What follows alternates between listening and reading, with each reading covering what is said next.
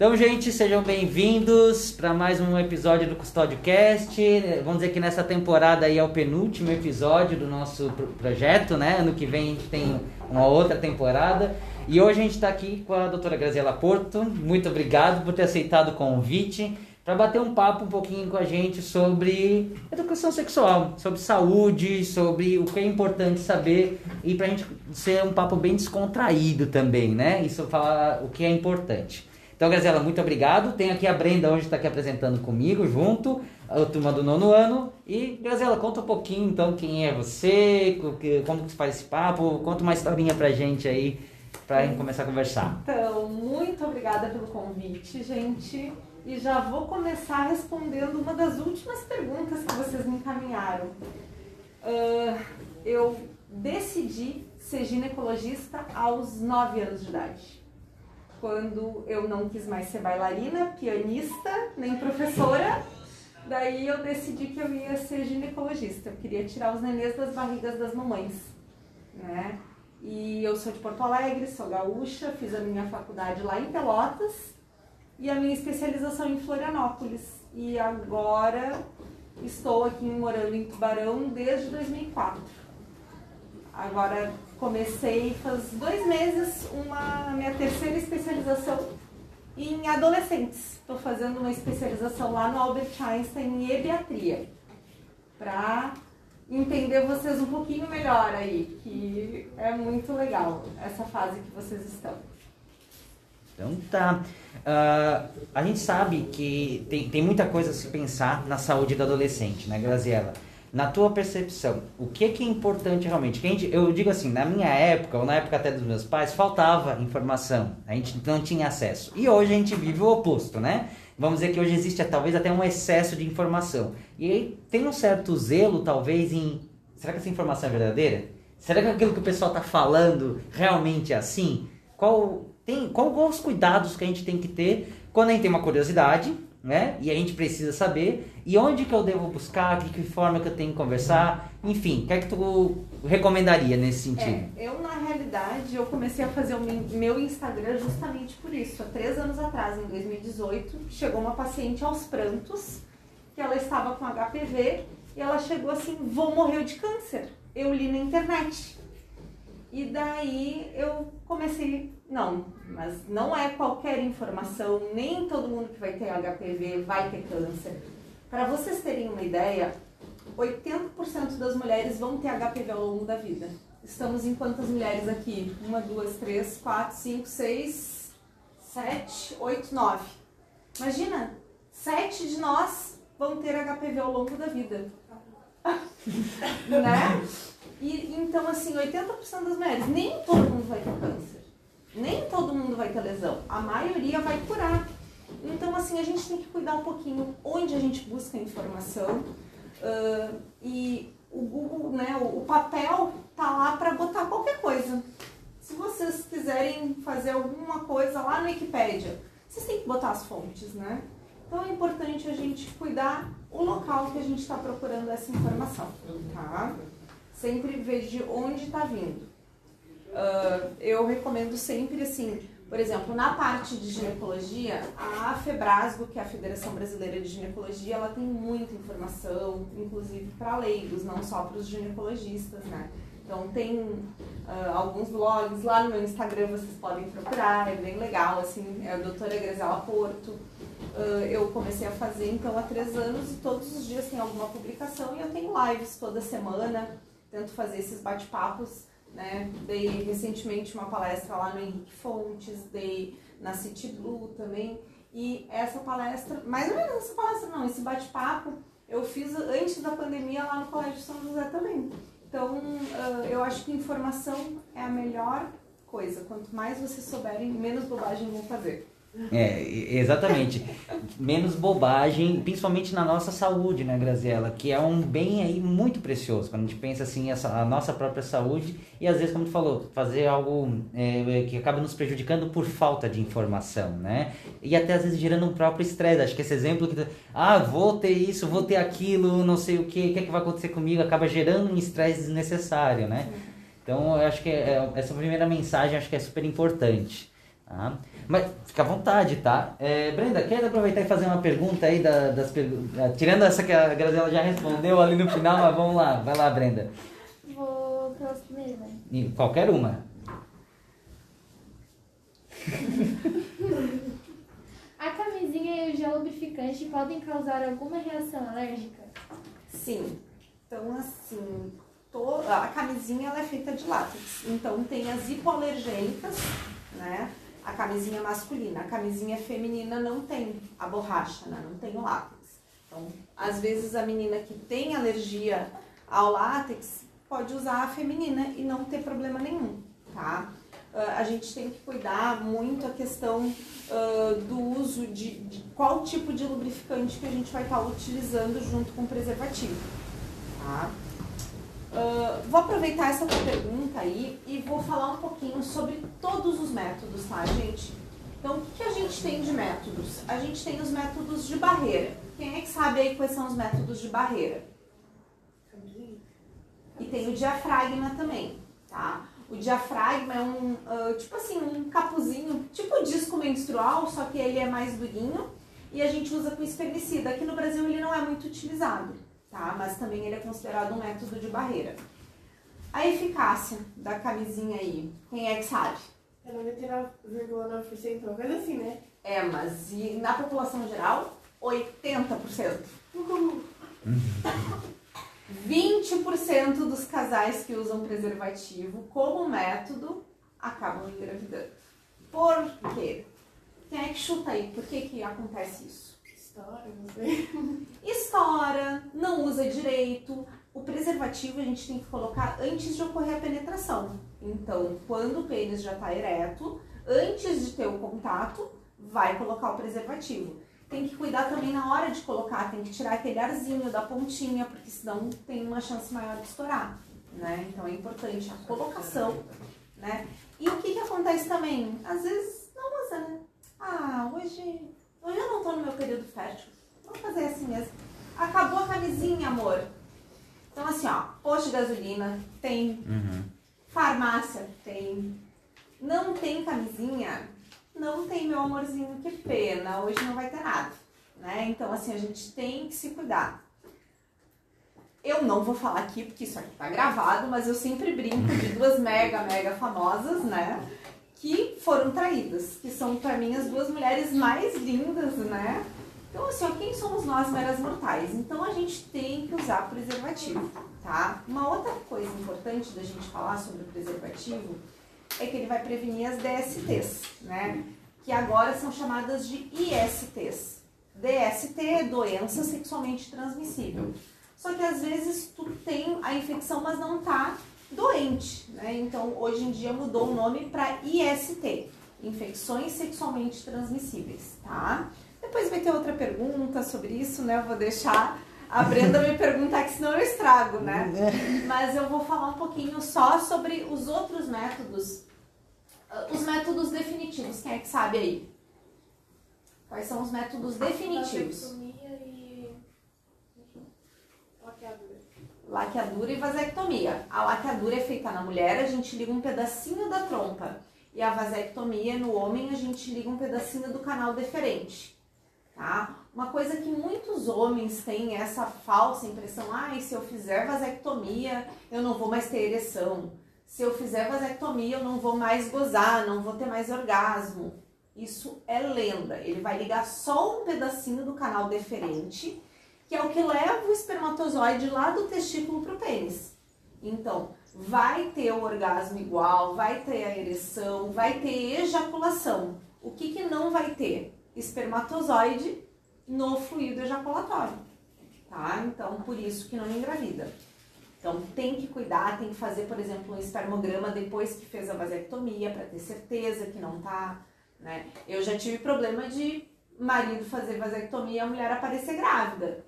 Daí brigarem, fazer toda uma função e a vasectomia dele não tinha, ele não tinha feito o exame pós, né? Então tinha espermatozoide ainda no, na, na ejaculação dele, né? Então tem que cuidar isso, tá? Ah, os métodos definitivos. Qual, qual é o outro método? Vocês conhecem esse método aqui? É o Dilma, né? É o DIL. Então, o DIL aqui nós temos um úterozinho, tá? Botar máscara pra foto, né? Pessoa falando. Então, aqui a gente tem o DIL. O DIL é o dispositivo intrauterino. Gente, ele é desse tamanho mesmo, tá? Isso aqui é o DIL. Ele é um, isso aqui é um DIL É só no isso. tamanho, é só isso, tá? E ele vai ser colocado lá dentro do útero. A gente tem DIL não hormonal e DIL hormonal. O DIL não hormonal, ele não tem hormônio nenhum. Ai, Grazi, eu vi que DIL é abortivo. Lenda. DIL dá mais cólica. Mito ou verdade aí? Verdade, ele é um corpo estranho. Ele é um corpo estranho, o que, que vai acontecer? Toda, toda vez que tu menstruar, ele tá lá dentro do teu útero. Teu útero vai se contrair mais para tentar expulsar ele. Pode expulsar? Pode. Em 1% dos casos pode expulsar. Aham. Pode engravidar com DIL? Também pode. Depois eu mostro pra vocês. Eu tenho uma fotinho aqui de, um- de uma, uma cesárea que eu fiz de um Ai, fofo lindo com a placenta, né? Tava lá o DIL. Ah, era um DIL não hormonal. Tava no lugarzinho certo, tava tudo certo e ela engravidou, tá? Existe uma falha do método, não tem método 100%, tá? O único método 100% é a abstinência, não ter relação sexual nenhuma, tá? E não incomoda na. Na relação sexual, não, olha aqui, ó. A vagina tá aqui, tá? Então, aqui, ó, a gente chama isso aqui de vagina, mas na realidade isso aqui é a vulva. A vagina é essa camadinha de dentro aqui, esse túnelzinho aqui, tá? O útero tá lá dentro, ó. O fio do DIU, ele fica 2 centímetros pra fora, tá? Então, assim, não incomoda. Agora, que dia hoje? Hoje é terça. Sábado eu atendi uma paciente minha que eu coloquei o DIU faz um mês. E ela, ai, Grazi, incomodou o meu namorado. Deu uma machucadinha no pênis. Vem aqui que eu corto. Cortei mais um centímetrozinho. Então a gente corta esse fio daí. Corta um pedacinho. Ai, eu uso coletor menstrual, vai deslocar o DIU? Não. Todas estão, todos têm que assistir lá o meu Reels brincando do, do fio do DIU. Tem um Reels lá no meu Instagram com um coletor, tá? Ah, o DIU, então, a gente tem o não hormonal, não tem hormônio nenhum, ele tem cobre ou cobre prata, tá? E tem o DIU hormonal, que é o Mirena e o Kailina. O Mirena e o Kailina, os dois eles liberam progesterona, só um progestágeno, todo dia ele libera uma dosezinha lá dentro do útero e eles duram 5 anos, tá?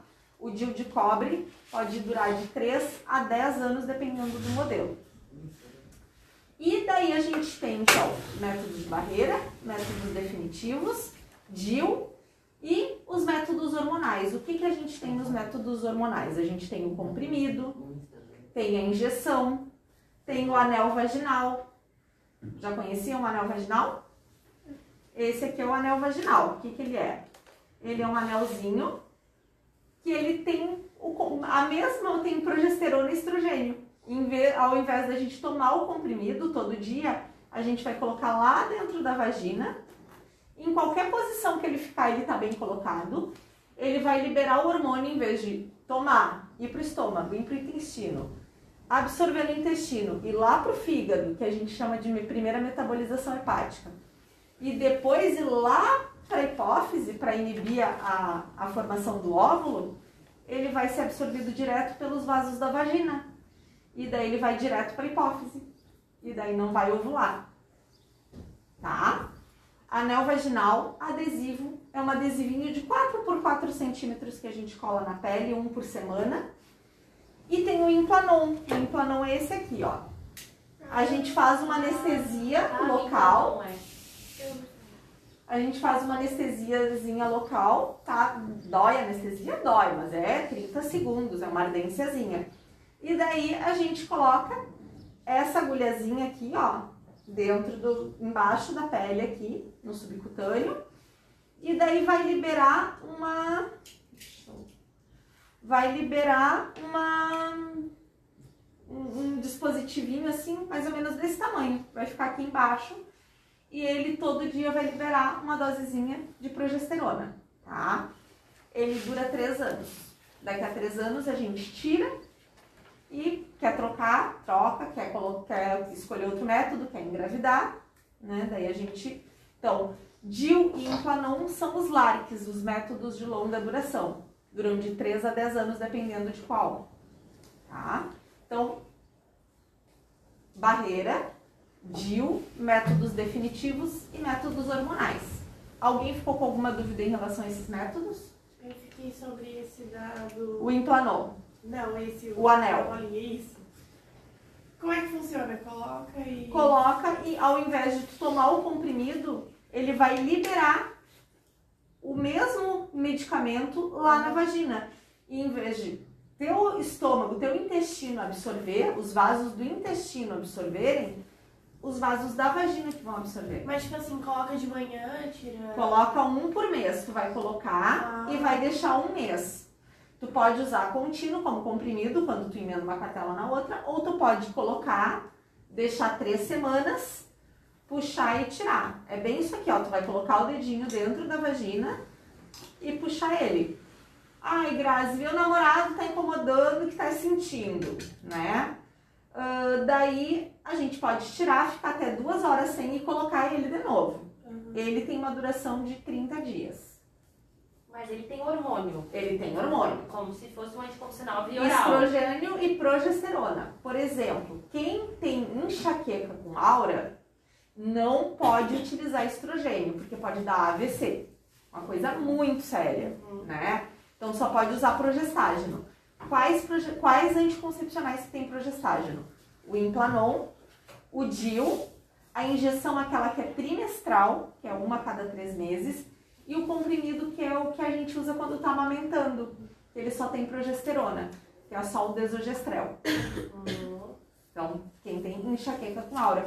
Ah, mas eu tenho dorzinha de cabeça às vezes. Daí não é, né? Tá, isso, isso a gente compra ou. O anel É. compra na farmácia. Qualquer método deve ser indicado por um médico. A gente não pode pegar o remédio da amiga, né? Pra mim, o principal isso, assim, ó, são aquelas mais senhoras que fazem reposição hormonal. E elas sempre pegam o remédio da vizinha, que tá fazendo bem. Só que tem, quem tem útero não pode usar só estrogênio, porque pode dar câncer de endométrio, né? Então, assim, pegar remédio da amiga nunca é bom, tá, meninas? Tem que procurar o ginecologista e ver qual é o melhor método. Não tem melhor método, é o melhor método pra ti. Pra ti e naquele momento, né? Ah, eu quero engravidar daqui a seis meses. O DIU não é o melhor método, né? Vai durar um tempão, né? Então não é o melhor método. Daqui a pouco, o melhor é até um, só um preservativo. Né? Então tem que ser individualizado. Então tá, só um pouquinho aqui, Brenda. Vai escolhendo a pergunta aí. Mas só pra deixar claro, eu ver se eu entendi também. Como prevenção para DST, ainda é, temos só a, a camisinha, vamos dizer assim, só o preservativo, né? Acho que é importante a gente também deixar isso muito claro. Pra, pra, pra DS, não é DST, é IST, IST, isso.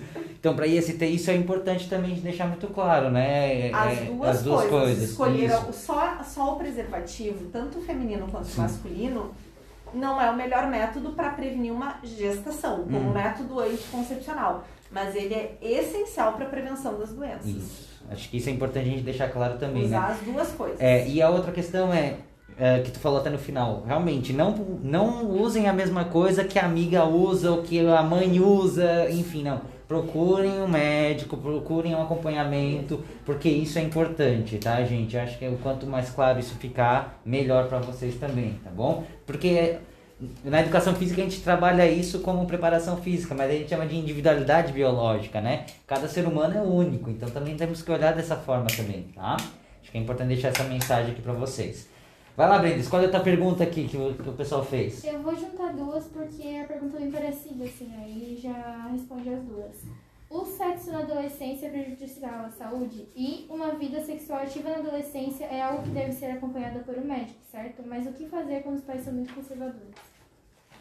Assim, ó, em relação aos pais, eu acho que daí a gente tem que conversar com os pais, né? Assim, para os pais que estão ouvindo então o podcast de vocês, né? Sempre conversar.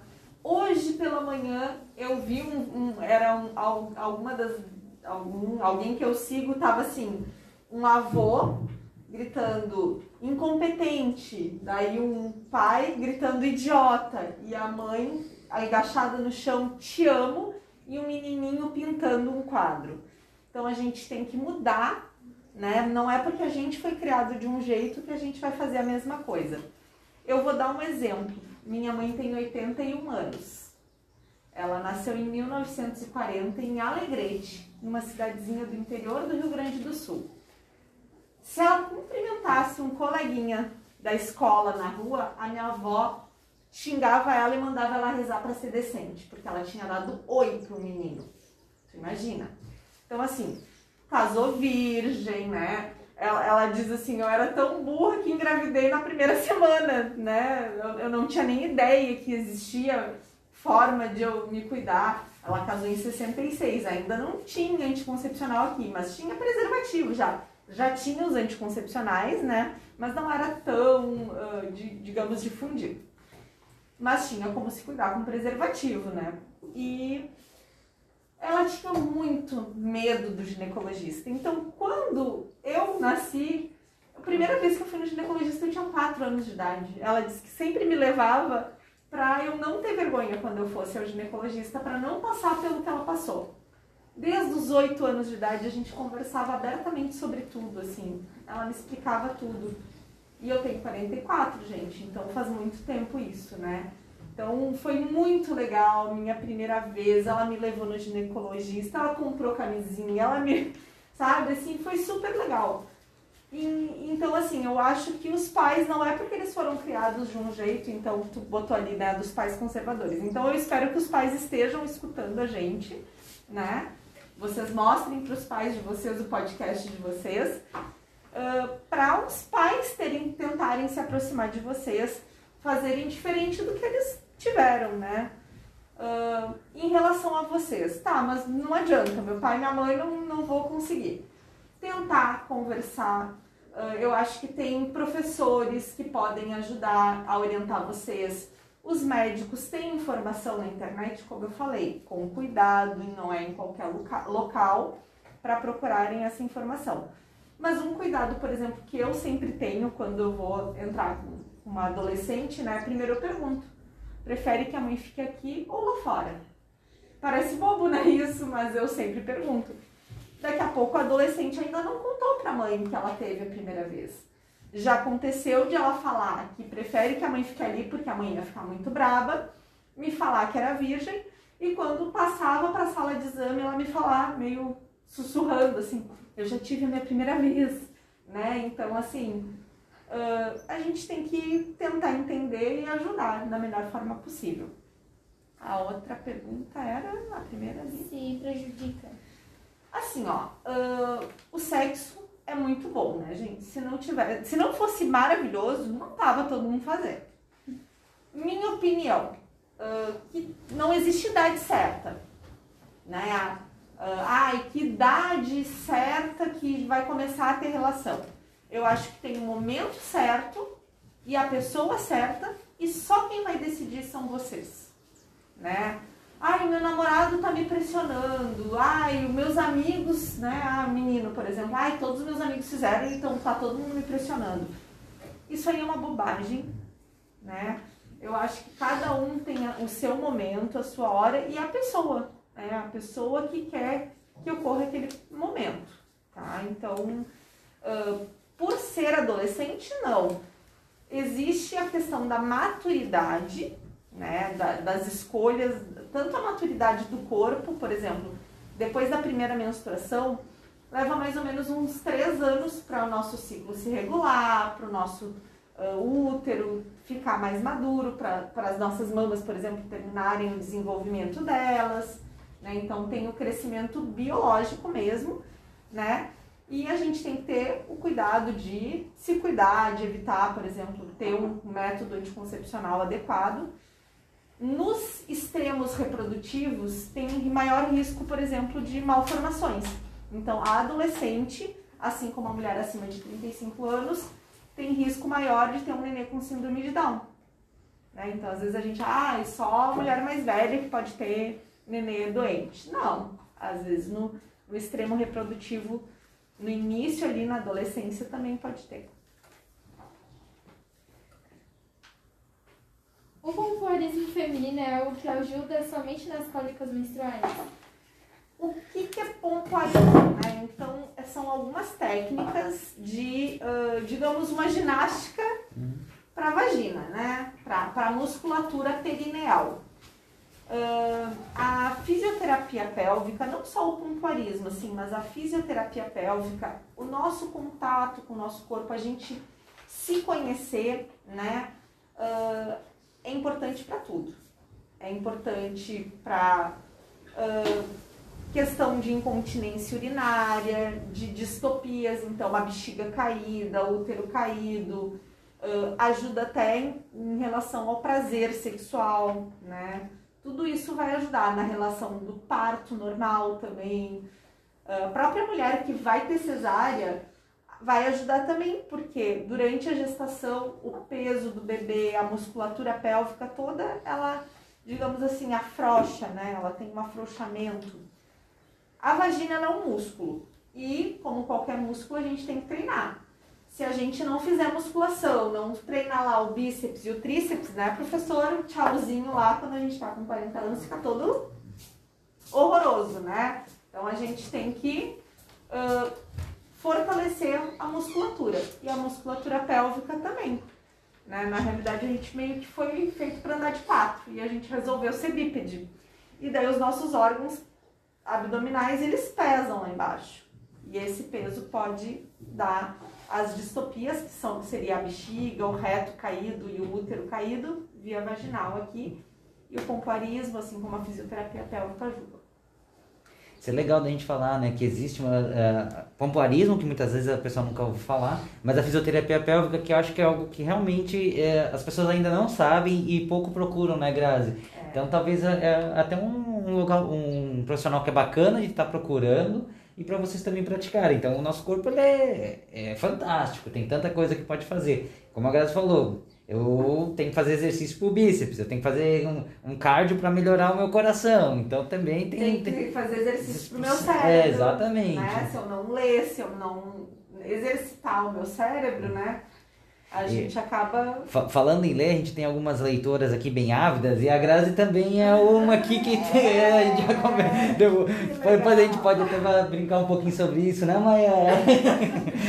Não, mas inclusive a gente teve um podcast falando sobre produção textual e só para fugir um pouquinho aqui, mas que eu acho que é legal a gente falar. E a gente foi, recebeu o convite para conhecer a livraria lá da Coruja Buraqueira. E eu vi que tu esteve lá esse final de semana. Lá no sábado. E foi muito legal a experiência que eles tiveram lá. Que legal. Foi muito bacana. legal. Eu amo aquela livraria. A outra que eu adoro é a Consulato também, lá em oficinas. São duas livrarias pequenininhas, mas com livros muito legais, assim, né? Hum, bem, bem bacana. Importante. Importante a leitura exercitar o cérebro, né? Exatamente. Mas vai lá, Brenda, vou deixar tu perguntar hoje, vai lá. Qual o período mais qual o período foi mais difícil na faculdade e quando estava se preparando para exercer essa profissão já pensou que não era mais essa profissão que queria fazer? Nunca pensei, sempre quis, né? Como eu disse para vocês lá no início, com 9 anos de idade, eu decidi que eu ia ser ginecologista. Uh, para mim, o período mais difícil foi a incerteza quando eu estava para me formar, né? Então, assim, naquela, nos últimos três meses, o que, que eu vou fazer da vida? Assim, tipo, será que eu vou passar na prova de residência, né? Uh, se eu não passar, eu vou ir trabalhar.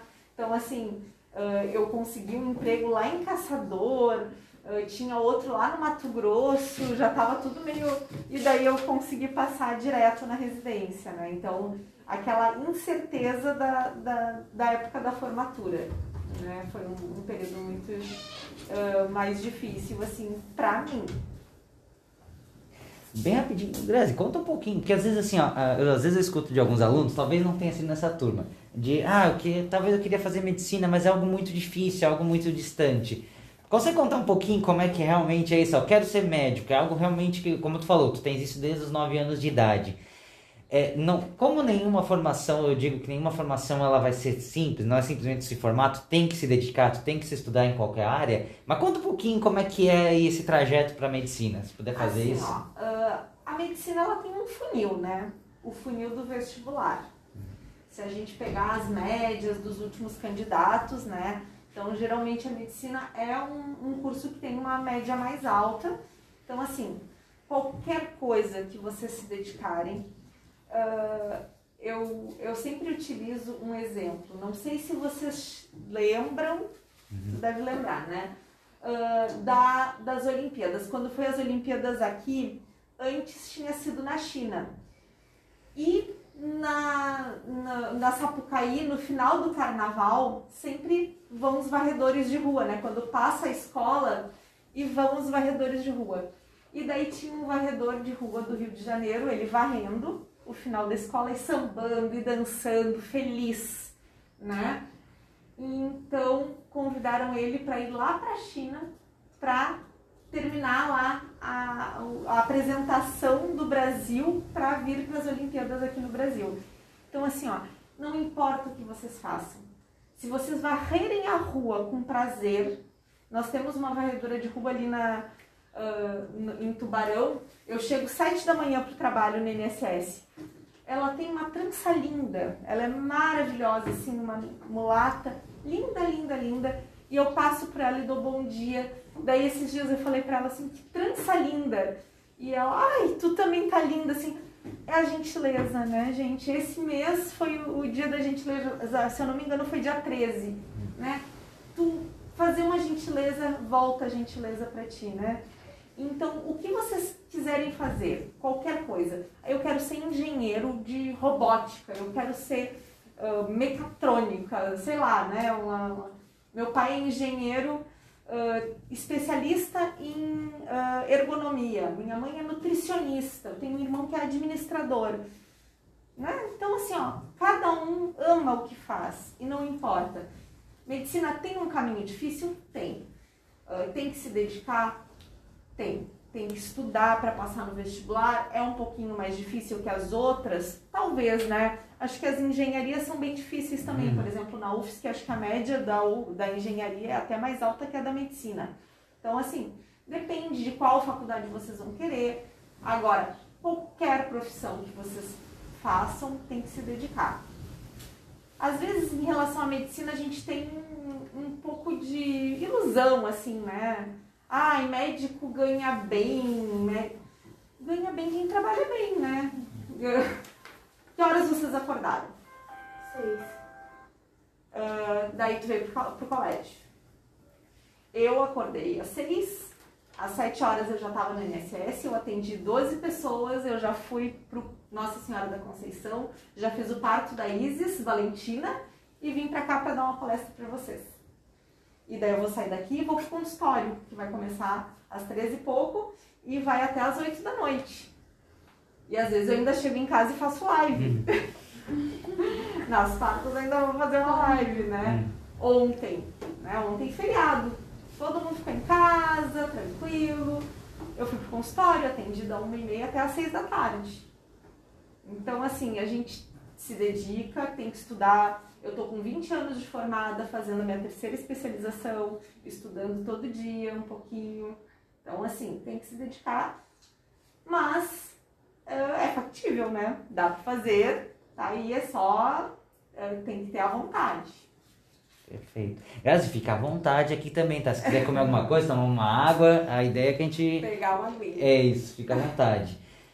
Enquanto a Grazi toma uma aguinha, escolhe uma pergunta, a Brenda. Brenda, o que, que vai comandar aqui as perguntas? Vai lá. Hoje eu não vou perguntar muita coisa, não. Vai lá. Qual é o método contraceptivo mais seguro? Pode usar coletor menstrual? Pode usar. Peraí. Coletor Posso men- usar coletor menstrual disco ou AB sendo virgem? Então, assim, o método mais seguro fica a laqueadura e a vasectomia, né? E o implanon também. O implanon são cinco gestações a cada 10 mil mulheres. O DIU, ele fica com uma eficácia, o não hormonal de 99,13 e o hormonal de 99,8, tá? O comprimido fica ali em torno de 96 na população geral. Por quê? Porque esquece, diarreia, vômito, algumas medicações cortam o efeito. Então, tudo isso, assim, se, se tá com diarreia, o intestino tá funcionando mais rápido, não dá tempo de absorver. Então, é como se tivesse esquecido, diminui a eficácia. Esquecer comprimido, tudo isso interfere. Então, ah, no ideal, se tu olhar lá o índice de Pearl dele, né, que é o, tipo, a eficácia mesmo, é 99,9%. Mas na, na vida como ela é, não é assim. Ah, e disco, OB e coletor.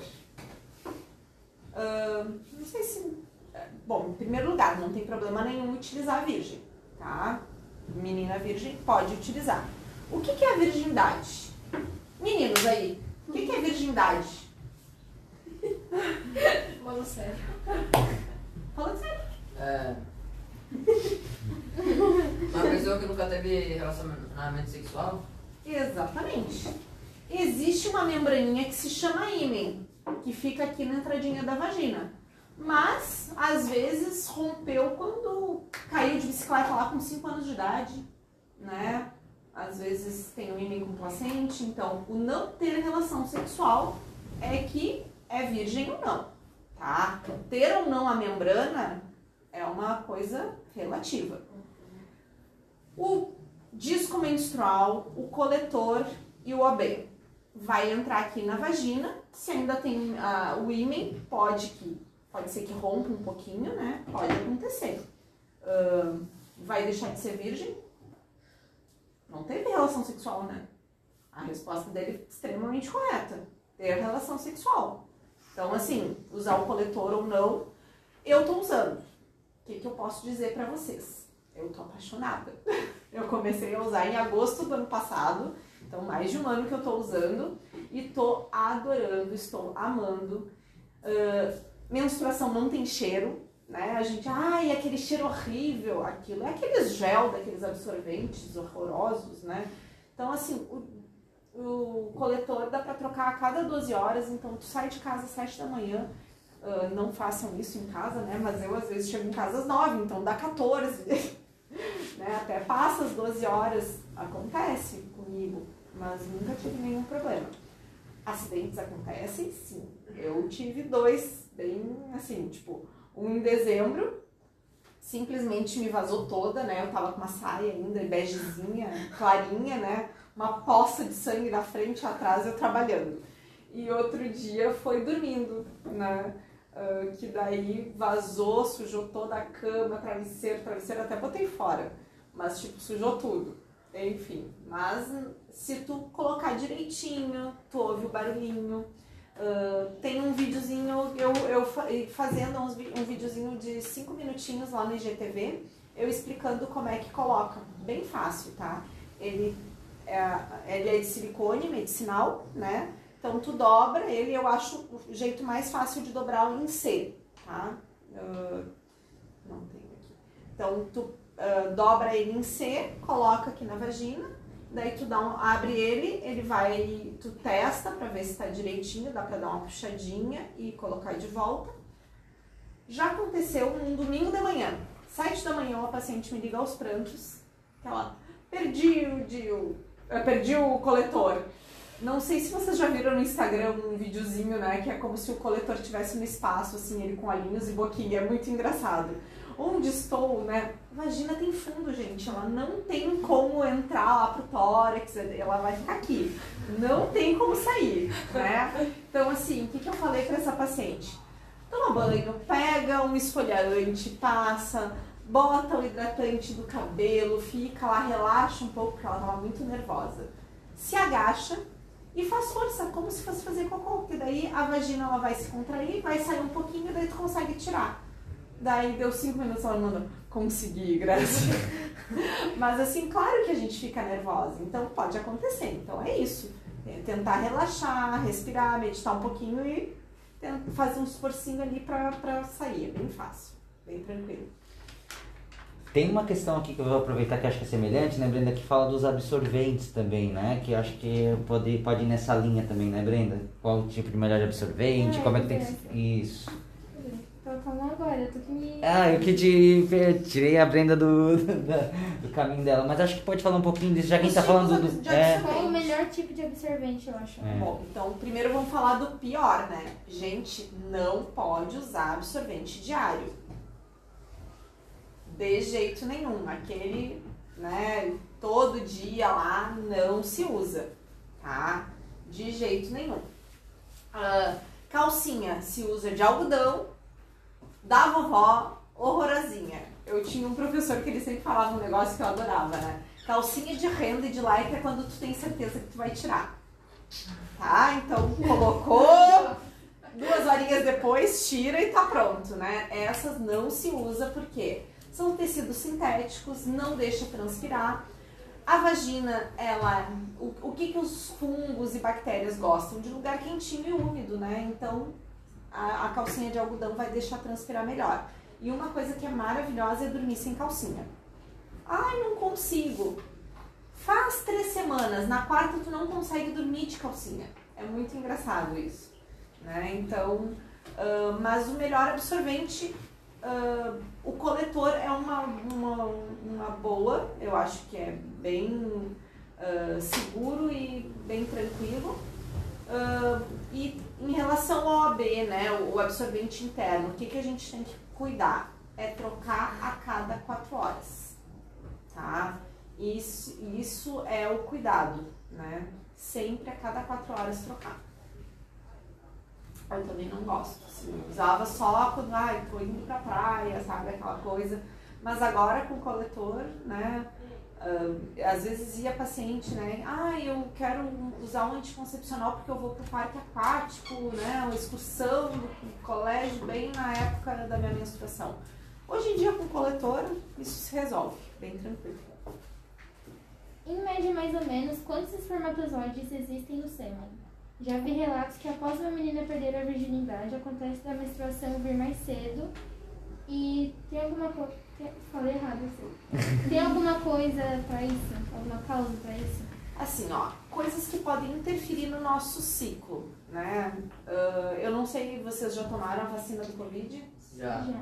Eu, ah, o meu ciclo alterou com a vacina, O da minha mãe também.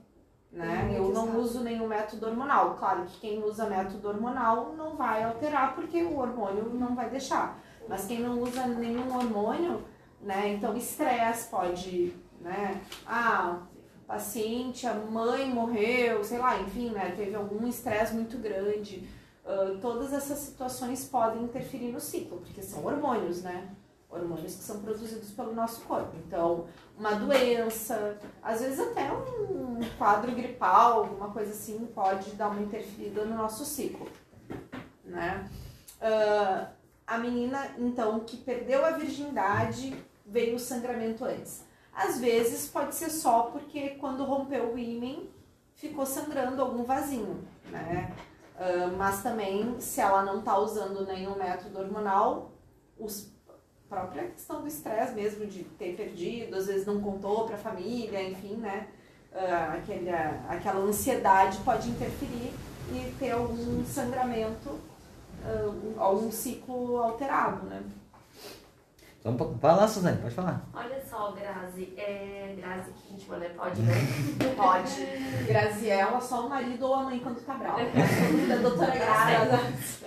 Então, assim, Grazi, é quando a gente fala em ciclo menstrual, é, eu não sei se, se tem relação ou não, mas eu começo a pensar, eu sou de 90, né? Então eu tenho 31 anos, olha, vai ficar gravado no podcast. E, mas assim, ó, na minha época, quando as meninas é, menstruavam pela primeira vez, é, era uma faixa etária é, mais velha, assim. Hoje eu vejo que a- o período menstrual ele acaba acontecendo mais cedo né, e isso não tem relação com Minha nada. prima menstruou com 9 anos e ela é mais velha que eu. Pra tu ter uma ideia. Não Não, não tem- tem, assim, ó. É, Ah, eu menstruei e faltava duas semanas eu fazer 15 anos. Então, eu fui a última da minha É. turma, mas todas as minhas colegas e amigas menstruaram com 13, 12, 11. Né? mas 9 é uma idade que é Tá considerada dentro do normal. tá dentro do Tá normal. dentro do normal, tá? Então, assim, ah, o que que acontece? Ah, a gente tem uma glândula lá no nosso cérebro que se chama hipófise. Ela produz o hormônio do crescimento, ela produz a prolactina que vai fazer a gente produzir o leite, e ela produz o FSH e o LH, que é o hormônio folículo estimulante e o hormônio luteinizante. Esses dois hormônios vão estimular o nosso ovário a produzir o óvulo. Tá? Então, o que, que acontece? Quando a gente está lá com 7, 8, 9, eu estava com 11 né, ah, anos de idade, esses hormônios começam a ser produzidos e estimular o ovário a produzir o estrogênio, que é o que vai dar as nossas características sexuais secundárias, que é o crescimento da mama, o nosso corpo de violão, né? Então a gente ficar com o quadril um pouquinho mais largo, a distribuição da gordura do nosso corpo, a nossa distribuição dos pelos, então os pelos em forma de triângulo na, no pubis, o pelo axilar. A testosterona no menino, o que, que ela vai fazer? Ela vai fazer com que o menino fique com um corpo triangular, né? Ele é mais largo no ombro, né? E as perninhas mais finas, né? Então, se a gente pega um menino e uma menina de 10 anos e olha de costas, é todo mundo igual. Se a gente pega um menino e uma menina de 15 anos e olha de costas, a gente vê as diferenças. A gente sabe diferenciar quem é menino e quem é menina por causa dessas características sexuais secundárias, tá? Então, assim, uh, vai começar esse hormônio a crescer, aumentar lá pelos 7, 8 anos até os 14. Então, a menina que não menstruou até os 16 anos, mas tem características sexuais secundárias, tá tudo bem, ela tem que menstruar até os 16. E se ela não tem características sexuais secundárias, até os 14. Se até os 14 ela não, não cresceu pelo, não cresceu mama e ela não menstruou ainda, daí a gente tem que investigar. Tá? E, e com 16 para quem tem. Tá. Quem menstrua mais cedo termina mais cedo ou não necessariamente? Tem, pode, tem relação. Tem relação. Por quê? Porque a gente, a gente nasce com todos os nossos ócitos. Quando a gente está lá entre 6 a 12 semanas na barriga da mãe, os nosso, o nosso ovário se forma e todas as nossas células germinativas. E daí, quando a gente nasce, a gente tem um milhão. Quando a gente vai menstruar lá pela primeira vez, já morreu um monte, a gente já tem 400 mil. E daí a gente vai perdendo a cada ciclo. Vai recrutando e vai morrendo, vai recrutando e vai morrendo. E daí quando a gente chega, a média da mulher brasileira é entre 48 a 52 anos, mas a partir dos 40 a gente já pode entrar na menopausa. O que, que é a menopausa? É a nossa última menstruação. E o climatério é aquele período que a gente começa com sintomas de calorão, irritabilidade, vagina seca, né? Então, esses sintomas. Mas tem relação com o número de partos, com o tempo de amamentação, com a idade, a, a, a, parte genética, então com quantos anos a mãe, as tias, tanto do lado materno quanto do paterno, terminaram a menstruação. As avós. Perfeito. Então é Gente, genético também, né? E demora cerca de quanto tempo pra vir a menopausa? Como eu disse, a média da mulher brasileira é entre 48 a 52 anos. Mas eu tenho paciente de 56 que ainda menstrua, né? Que ainda não chegou à menopausa. gente, olha só. Infelizmente hoje a gente tem um tempo aí para os alunos poderem retornar para as casas por causa do transporte, mas eu quero aqui aproveitar e deixar uma última pergunta que vocês queiram fazer. Então, é, para a doutora Grazi. Oi? Não tem tempo? Não? Ah, então a gente vai ficar aqui. Estamos no tempo da. É que, Continua. Quando o transporte tá... quando o transporte tá certo? Ah, então tá. Então eu me equivoquei aqui, Grazi. Então a gente tá no teu tempo agora, na tua disponibilidade. Então tá, vou, então vou voltar aqui, a Brenda vai continuar com as perguntas, mas eu quero também, se surgir alguma pergunta externa, podem fazer também, tá? Gatinhos. Isso, fica à vontade. Eu tenho uma pergunta sobre aquela relação do absorvente e tal. É verdade que o absorvente descartável ele pode causar mais cólica do que se usasse um pano, algo do tipo? Responda por mim, tava com a boca cheia. Não, não tem relação isso. Qual foi a pergunta que eu não prestei atenção? Se o absorvente ah, de pano ou descartável causa mais cólica. Tá. Em relação à cólica, eu quero falar uma coisinha pra vocês. Cólica, um pouco pode acontecer, porque o útero está se contraindo para eliminar aquele sangue que está lá dentro do útero, tá? Mas cólica intensa, ah, que ah, altera, assim, que perde dia de aula, que perde dia de trabalho, que fica na cama, não é normal, tá? Isso Pode ser uma doença que se chama endometriose. Tem que investigar. Eu, toda vida, eu tive cólica muito forte. Eu vomito, eu passo muito mal, mesmo assim, tem dia que eu fico só de cama. Eu cheguei no ginecologista, ele não me examinou, ele não fez nenhum exame que fosse pra ver, ele só me recomendou o anticoncepcional.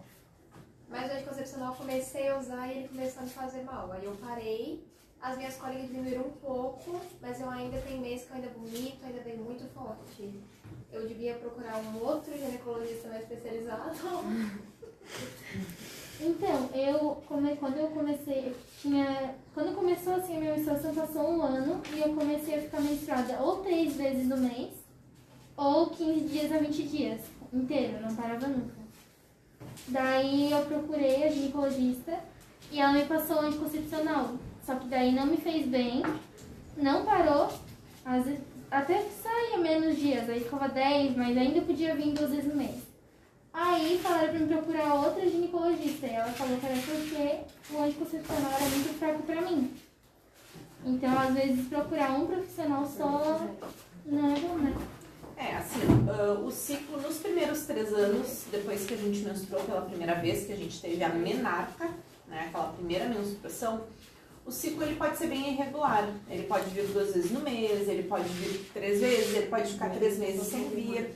E é normal, porque o teu corpo está amadurecendo, está começando a se desenvolver, tá? Mas essa cólica intensa não é normal, tem o que a gente possa fazer, tá? Tem que fazer um ultrassom pélvico para ver se... Às vezes tu pode ter uma malformação no teu útero desde que tu nasceu e nem sabe porque nunca fez o exame. Então tem malformações uterinas como útero de Delfos, útero arqueado, útero bicorno, um septo intrauterino, né? Tem meninas que nascem com ímen interfurado, então ela menstrua e faz o que a gente chama de hematocolpo. Ela não sai a menstruação, ela vai ficando ali dentro guardada, né?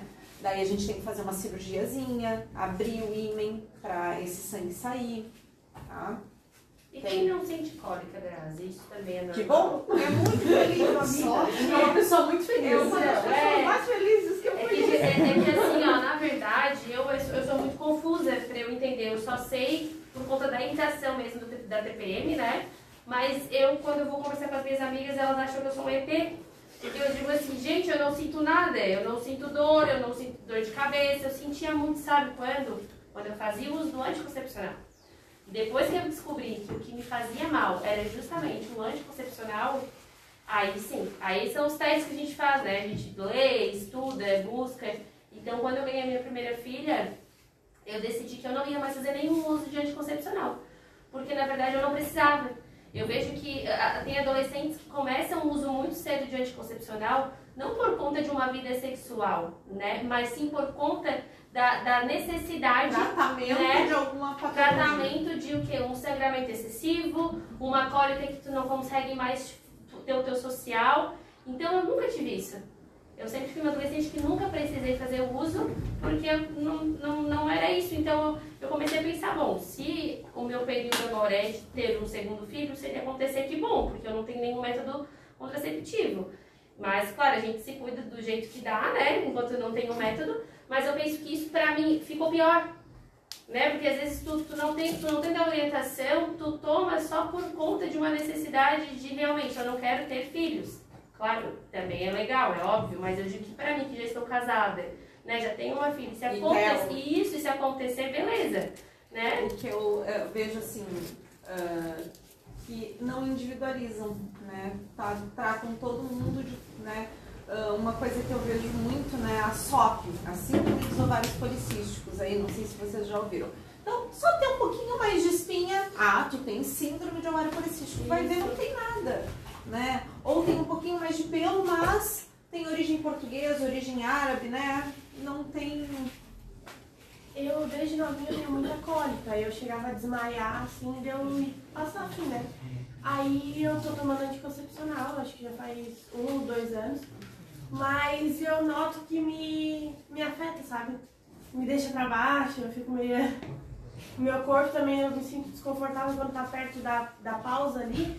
Eu fico inchada, eu fico super irritada em choro, choro, choro. Que ver daqui a pouco, esse não é o melhor método para ti, essa dosagem ou esse medicamento, por exemplo, tem alguns anticoncepcionais que ele tem a drosperinona, que ela tem um efeito diurético, então ela não retém líquido, dá menos TPM, dá menos inchaço.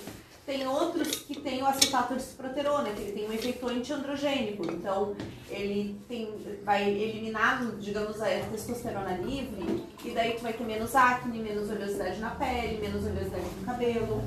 Uh, eu brinco muito que eu sou uma médica antes e uma depois de ter parado meu anticoncepcional. Eu usei anticoncepcional por 22 anos, dos meus 16 até os meus 38 anos.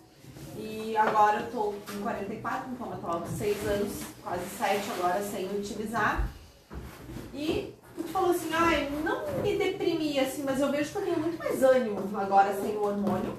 Muito menos dores nas pernas. É. Dor na perna, tem dia que eu não consigo andar. que eu tenho que Por que isso acontece dor na perna? Pode me explicar? O que que tem a ver uma coisa com a perna? Olha, a questão da própria do risco de trombose, de alterações vasculares, do inchaço, do edema, do aumento das varizes. E quem já tem um caso de trombose na família, pode ser algo que... Na realidade, tem que ver que tipo de trombose. Então, assim, ó, ai, a minha avó teve trombose depois que ela fez uma cirurgia. Provavelmente ela teve trombose por conta da cirurgia. Então, a minha família tem dos dois lados casos de trombose, mesmo a minha tia de, de 27, 28 teve, quase morta. É, daí E- tem que rever. O ideal seria avaliar ah, os exames hormonais e os exames para ver risco de trombose mesmo, antes de, de começar um anticoncepcional. Né? E qual método que tu indica, assim? Eu tenho enxaqueca crônica, acho que fala, né? Que eu passo semanas com a enxaqueca tomando remédio. Aí eu já não poderia usar o do circo ali, né? Mas poderia usar o Implanon, poderia usar a injeção trimestral, poderia usar o DIL, tanto de cobre quanto o hormonal. Daí tem que ver, como eu disse, assim, individualizado, uma consulta para ver qual o melhor método para ti. Né? Mas assim, Grazi, é, vou fazer a pergunta bem devagarinho, porque enquanto ela come, aí ela consegue comer mais um salgadinho aí, bem devagarinho. Mas assim, ó, hoje, assim, se tu. Teve um estudo que eu li, né? Assim, não sei, né? Posso estar falando besteira, né? Mas eu li um, um artigo falando sobre o uso do anticoncepcional. E muitos, assim, batem na tecla de que realmente ele não seria o ideal para a mulher estar tomando. é, enfim, o- assim, ó, o que, que tu pensa sobre isso? O anticoncepcional, ele realmente é, fa- faz bem ou seria melhor uma vida sem um anticoncepcional para as mulheres? Eu penso que a gente foi para o mercado de trabalho. Eu acho que o anticoncepcional ele nos deu essa liberdade, essa escolha do momento de ser mãe. Então, assim, ele é importante nessa escolha, né? Então, ele é um método seguro. Ah, em relação a ser o melhor método, hoje em dia eu revejo essa minha, esse meu conceito, como eu disse, assim, eu, eu posso te dizer que eu tô colocando muito mais DIU de cobre hoje do que eu colocava há 20 anos atrás. E o DIU de cobre é aquele que ele não tem o hormônio, né? É Exatamente. pra, no caso, no caso meu, da Maiara, né? Que ela sente as dores de cabeça com o uso do anticoncepcional. A Bia também que relatou aqui, né? Uhum. Então eu acho que esse seria o indicado pra gente que já tem essas queixas ou Não, não. tem, não sei te dizer. Seria um teria que teste. ver, teria que não, teria que ver se não tem outra indicação. Por Entendi. exemplo, ah, ah, acho que ela tem cólica intensa, Isso. Maiara, né? Daí tem cólicas intensas. Daqui a pouco, para ela, o DIU de progestágeno, Mirena ou Kailina, seria uma opção melhor. Então, não sei te dizer assim. Então, tem que ver individualizado sempre né? tá? Mas ah, eu acho que ele foi um ganho muito grande pra gente como mulher, pra gente entrar no mercado de trabalho, escolher o nosso momento de ser mãe e, e nos, nos dar essa liberdade. Então, não, não acho ele o vilão, não. Sim, sim. E assim, ó, e quando a gente fala em hormônios, né? É, quantidade de hormônios que tá lá na caixinha do anticoncepcional que todo mundo pega, né? Que a Cê- bula parece um E, cobertor. é, mas tá lá, 70 não sei do que, 25 não sei do que, e aí, assim, eu lembro que quando eu comecei a ler, assim, sobre, sobre isso, é, a gente meio que fica colocando algo para dentro do teu corpo, penso eu que é uma dosagem de hormônio, certo? E eu já é, faço, o meu corpo já produz uma certa quantidade de progesterona e de testosterona. Se tomar, ele vai inibir a produção. Tá, então quando eu tomo um anticoncepcional, zero é o que eu tava produzindo? Diminui abruptamente. Por quê? Porque ele vai, ele vai lá mandar uma mensagem na hipófise, então a tua hipófise não vai produzir o FSH e o LH, não vai estimular o ovário a produzir o óvulo. Então assim, ai, por que, que tem gente que engravida usando anticoncepcional? Porque esquece, porque daí vai ter um recrutamento, porque teve diarreia, vômito, daí vai produzir. Agora, normalmente não. Ai, quem usa anticoncepcional menstrua? Gurias. Não. Na pausa só. Tem um sangramento por privação. Se chama. Não é uma menstruação, tá? Então é um sangramento por privação. É só corpo. Aquela que tem muito relato de mulher que fala que quando engravidou, quando está menstruando, a gravidez inteira também é esse Às vezes tem algum sangramento, por exemplo, quando ocorre a anidação, quando o embriãozinho se forma, quando ele ocorre a anidação, pode sangrar um pouquinho. Durante a gestação pode ter algum descolamento da placenta e sangrar de novo. Não é que, ai, sangrei todo dia que era pra eu sangrar. Isso. É sério que é uma privação? É. Tá, mas Se tu emendar uma cartela na outra, tu não vai sangrar. Se tu começar a emendar muitas cartelas, tu vai ter uma atrofia e vai acabar ah, sangrando um pouquinho. Tá, mas aí isso não tem problema? Não. Então, tá, Porque às então vezes tinha pausa que eu não, que eu não mestrava, né? Aí eu, meu Deus, eu vou morrer, eu vou inchar até explodir. Não, não existe, não vai criar o porque o que é a menstruação? É o endométrio, que é a camadinha de dentro do útero. Nem usei, né, aqui. Então assim, ó, aqui a gente tem o útero, ó. O que que é o endométrio? É essa camadinha aqui de dentro que... ah, deixa eu botar a máscara pra ser politicamente correta. essa camadinha aqui de dentro do útero, que ela cresceu pra quê? Pra formar tipo um ninho, né? Um ninho de passarinho esperando o bebê. Quando a gente não engravidou, essa camada que tá grandinha, ela descama. Quando a gente usa o anticoncepcional, a gente produz muito, a gente toma muito menos hormônio do que o nosso ovário normalmente produziria. Então ela não vai crescer. Por que, que quem usa anticoncepcional sangra menos? Porque essa camada tá menor. Se a gente emendar uma cartela na outra dos não. ah, que assim, a gente tem os anticoncepcionais, aqueles que eles têm todos a mesma dosagem, né? E tem outros que vão mudando de cor ao longo do ciclo. Esses não dá pra estar emendando, porque eles têm dosagens hormonais diferentes e daí vai vir igual, tá? Agora, aqueles que são todos iguaizinhos, tu pode emendar. Não tem problema nenhum. Ah, mas aí, ah, mas aí não vai dar dor de cabeça? Não. Porque não vai dar, não. Não vai? Eh, Não, mas aí no caso a finalidade dele é só pra mulher que não quer menstruar. É isso? E É, ela não vai menstruar. Até porque ela não ia menstruar igual, né? Ela ia ter sangramento por privação. É, então, assim, então só menstrua de verdade que não toma nada. Ai, então eu entendi tudo agora. Tudo mentira, ó. Vai lá, Beatriz, estava a mão levantada? Vai. Sobre a parede do útero que falou que escama quando a gente vai menstruar. Uma vez, a minha mãe, ela tava tomando banho, ela me chamou pra ver quando ela menstruada, porque saía pedaço de pele. Isso é normal, né? Que ela perguntou se era É o normal. coágulo. Como acontece comigo, eu falei que era normal. Os coágulos. Então, assim, ó. Quem mais aprendeu foi a professora. Olha que legal podcast de hoje. Viveu enganada inteira. Quando ela falou de privação ali, eu falei, mas gente, por que que mentem pra gente assim, né? Nem vem na bula, podia vir em letras rosas, né? Dizendo, você não me dá menstruação, será uma privação. Sangramento por privação. Então, assim, ah, dependendo da quantidade do sangue, né? Não sei se eu- a minha família tem fazenda. Vocês já viram matar um bicho? Um porco, né? O sangue. Então, quando para aquele sangue parado lá, né? O do porco. Matou o porco, ficou aquele sangue lá num- numa pedra lá. Daqui a pouco ele coagula, né? Uhum. E daí ele fica o quê? Fica mais escuro. Bem, é a mesma coisa. Então, esses pedacinhos é o sangue coagulado, tá? E, ai, às vezes fica 10 dias sangrando, mas naquele finalzinho é só aquela borrinha de café, né? Aquele escurinho. É porque o sangue ficou escuro lá dentro. Até ele sair, até demorou, demorou pra sair, daí ele já tá aquele escurinho, porque já faz dias que sangrou.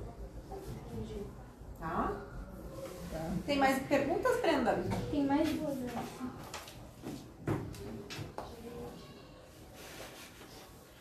Sobre a conversa com os pais, a gente já conversou Isso. sobre. A gente já conversou sobre, acho. Sim, já falamos sobre a importância do, de ter, essa- tentar ter esse diálogo, né? Que é Todo mundo mostrando o podcast pros pais. Isso. Vamos ver. Já teve muitos casos de meninas não mais virgens que não contaram para a mãe irem ao ginecologista e pediram para profissional para não contar para a mãe. O que você acha sobre isso? Isso se chama ética médica. Eu sempre brinco, porque eu sou que nem padre. A consulta é de vocês. Tá? Isso teve questões até jurídicas, porque teoricamente menor de idade, né, o responsável é o pai, mas já tem um entendimento judicial em relação a isso. Eu me lembro de uma vez, gente, que chegou um pai, eram separados, a menina veio com a avó, ela era virgem, ela não tinha tido relação ainda, ela não deixou o pai entrar na consulta, ele morava em Florianópolis, ela morava aqui. Eu não sei se ele era advogado, eu acho que ele era advogado, mas ele fez um escândalo na minha sala de espera, queria que eu contasse a todo pano, só que a consulta era da menina e ela não queria contar pro pai. Mas ela era virgem. Daí eles eram separados, né? Daí eu assim, não falei nada pra ele. Ele, porque eu vou pedir judicialmente, então o senhor pode pedir pro Papa que eu não vou falar, né? Então assim, ó, a consulta é de vocês. Então a questão de respeitar e, e é legal, assim, a questão da- dessa minha pós-graduação até é sobre isso, assim, a gente já, já conversou ah, da questão da adolescência, né? É importante a consulta de vocês. Né? Querendo Esse ou não, a gente tem mais. A gente consegue falar mais sobre isso com mulher do que com homem. Dá insegurança, sei lá, tu fica agoniada de falar isso com homem. É estranho. Depende, assim, ó, tu sabe que ah, as pacientes mais idosas, o que que aconteceu? Na década de 50 não tinha muitas médicas, eram muitos médicos, tipo, numa turma de 60 tinha uma mulher. Então, meio que as mulheres não confiavam em mulheres, sabe, assim, então as, as pacientes mais idosinhas, né, às vezes elas têm dificuldade em médica mulher. E as pacientes mais jovens já preferem. Então, assim, o meu médico é homem, né? O meu ginecologista é homem, adoro, né? Mas depende de com quem tu vai ter mais liberdade para conversar. O que, que é importante?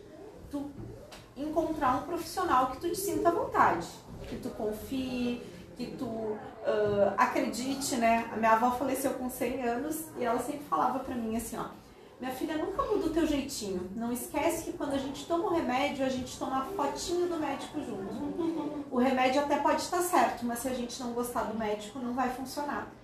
E é isso, né? É a gente encontrar algum médico que a gente confie, que a gente tenha essa segurança, essa liberdade e acreditar, né? Tu falou ali, ai, nunca vi isso. Eu fiz seis anos de faculdade, dois anos de especialização e tô formada aí há 20 anos estudando ainda e a cada dia tem coisas que eu aprendo, né? Então, assim, questão da libido, né? Todos os métodos hormonais interferem no libido, diminuem, todos. Como eu comecei a tomar anticoncepcional antes de ter tido a minha primeira vez, eu achava que a minha libido era ótima, né? Ah, não, é isso. It's all, folks. E daí, quando eu parei de tomar, que melhorou barbaramente, né? Eu fiquei, eu como médica, eu sabia disso, eu tinha lido nos livros, mas eu como paciente, como pessoa que sentiu aquilo na pele e via a diferença, né? Então é bem, é, é- cada dia a gente está aprendendo, né? Cada, cada congresso, cada livro que a gente lê, né? E, então a gente está sempre aprendendo. E qual idade tu recomenda para uma primeira consulta na ginecologista? Eh, eu recomendo quando tiver alguma queixa na infância, então alguma menina que tenha algum corrimento, que, ou, por exemplo, uma menininha muito novinha, 5, 6, 7 aninhos ali já começou a aparecer pelinhos. né? É importante procurar um ginecologista. Ah, ou ali, quando já começou os pelinhos, antes da primeira menstruação. Eu gosto muito dessa idade, porque é uma idade muito curiosa. Então tu vai contar pra ela o que, que é o ciclo, o que está acontecendo com o corpinho dela, o que, que é ah, a menstruação. Tu vai conseguir explicar de uma forma que às vezes a mãe não vai conseguir, né? Porque tu vai explicar tecnicamente.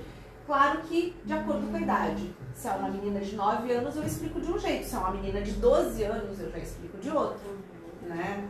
Então, esse papo aberto aqui que eu tô tendo com você sobre absolutamente tudo, né? Eu sempre tenho na minha primeira consulta com adolescente. E é muito engraçado, porque às vezes a mãe fica assim, ah, é assim, e às vezes a mãe, ai, que legal, né? Tipo, do anel mesmo, as mães acham o máximo, ai, nunca soube. Não, do anel pra mim, eu, sério, do anel eu não sabia. Né? Acho que ninguém sabia desse. Então é bem legal, assim.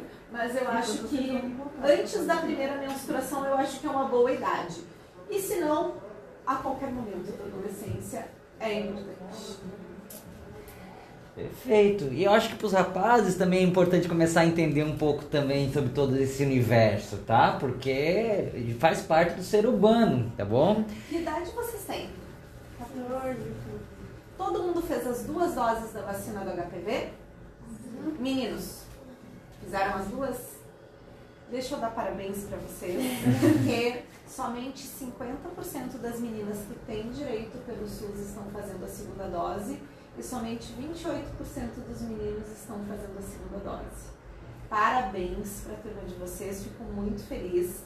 E quem estiver ouvindo o podcast aí, todo mundo, essa vacina ela tem particular até os 45 anos. Tá? Então, vale a pena fazer. Essa vacina ela previne oito tipos de câncer, dentre eles o de colo, que são 16 mil casos por ano e 7 mil óbitos. Eu acho que não tomei HPV. Então tem que tomar, porque pra ti não tinha pelo SUS. Então faz cinco anos que essa vacina tem pelo SUS, só que ela tem particular. Tá? São três doses. Até os 15 anos pode ser só duas doses. Acima de 15 anos tem que ser três doses. Né? E Depois de 40, 5 doses. até os 45, três doses. E às vezes a gente indica até para mais de 45. Tá, mas é porque na verdade eu não entrei no Vacina. calendário por conta. A HPV faz quanto tempo que chegou no mercado? 2004. Tá, então Tu 2004. tinha 14 anos. É, por que eu não tomei? Eu Só tu não tinha pelo SUS. Ou tu a fez particular, a tua mãe pagou, ou tu não tomou. Não, e pelo sul chegou quando? Faz 5 anos. É, tá, então não, eu tomei. Até os 14 anos. Então, Então, as meninas estão é com tomar. 19, 20 anos. Correto é tomar. Previne em 93% os casos de câncer do colo do útero. Então tá, gente. Eu acho que a gente tem, foi um papo- bate-papo muito legal, Grazi. Acho que tem muita coisa que a gente poderia estar conversando também aqui. Mas a gente também tem os nossos compromissos, né? Tem aqui a aula à tarde, o pessoal que precisa ir. A Grazi também tem os seus Tem compromissos. consultório, mas E, é, foi muito bom. E eu acho que a Grazi também fica disponível. Acho que podem acessar as redes sociais, né? Para poder dialogar. Acho que isso é super bacana. E de novo agradecer demais a tua presença. Foi um assunto que a turma pediu demais, tá? A turma pediu demais. Então foi bem bacana. Pessoal, não esqueçam de seguir as redes sociais, tanto da doutora Graziella quanto da escola. Esse é o nosso penúltimo podcast do ano, tá bom? Foi um projeto muito legal. A gente ainda vai ter um podcast de despedida, tá? Mas não vai acabar a, o projeto. Não Primeira vai. temporada acaba agora, segunda temporada 2022, tá certo? Muito obrigado, Graziella. Valeu. Obrigado Obrigada, mesmo. Obrigada pelo convite. Então,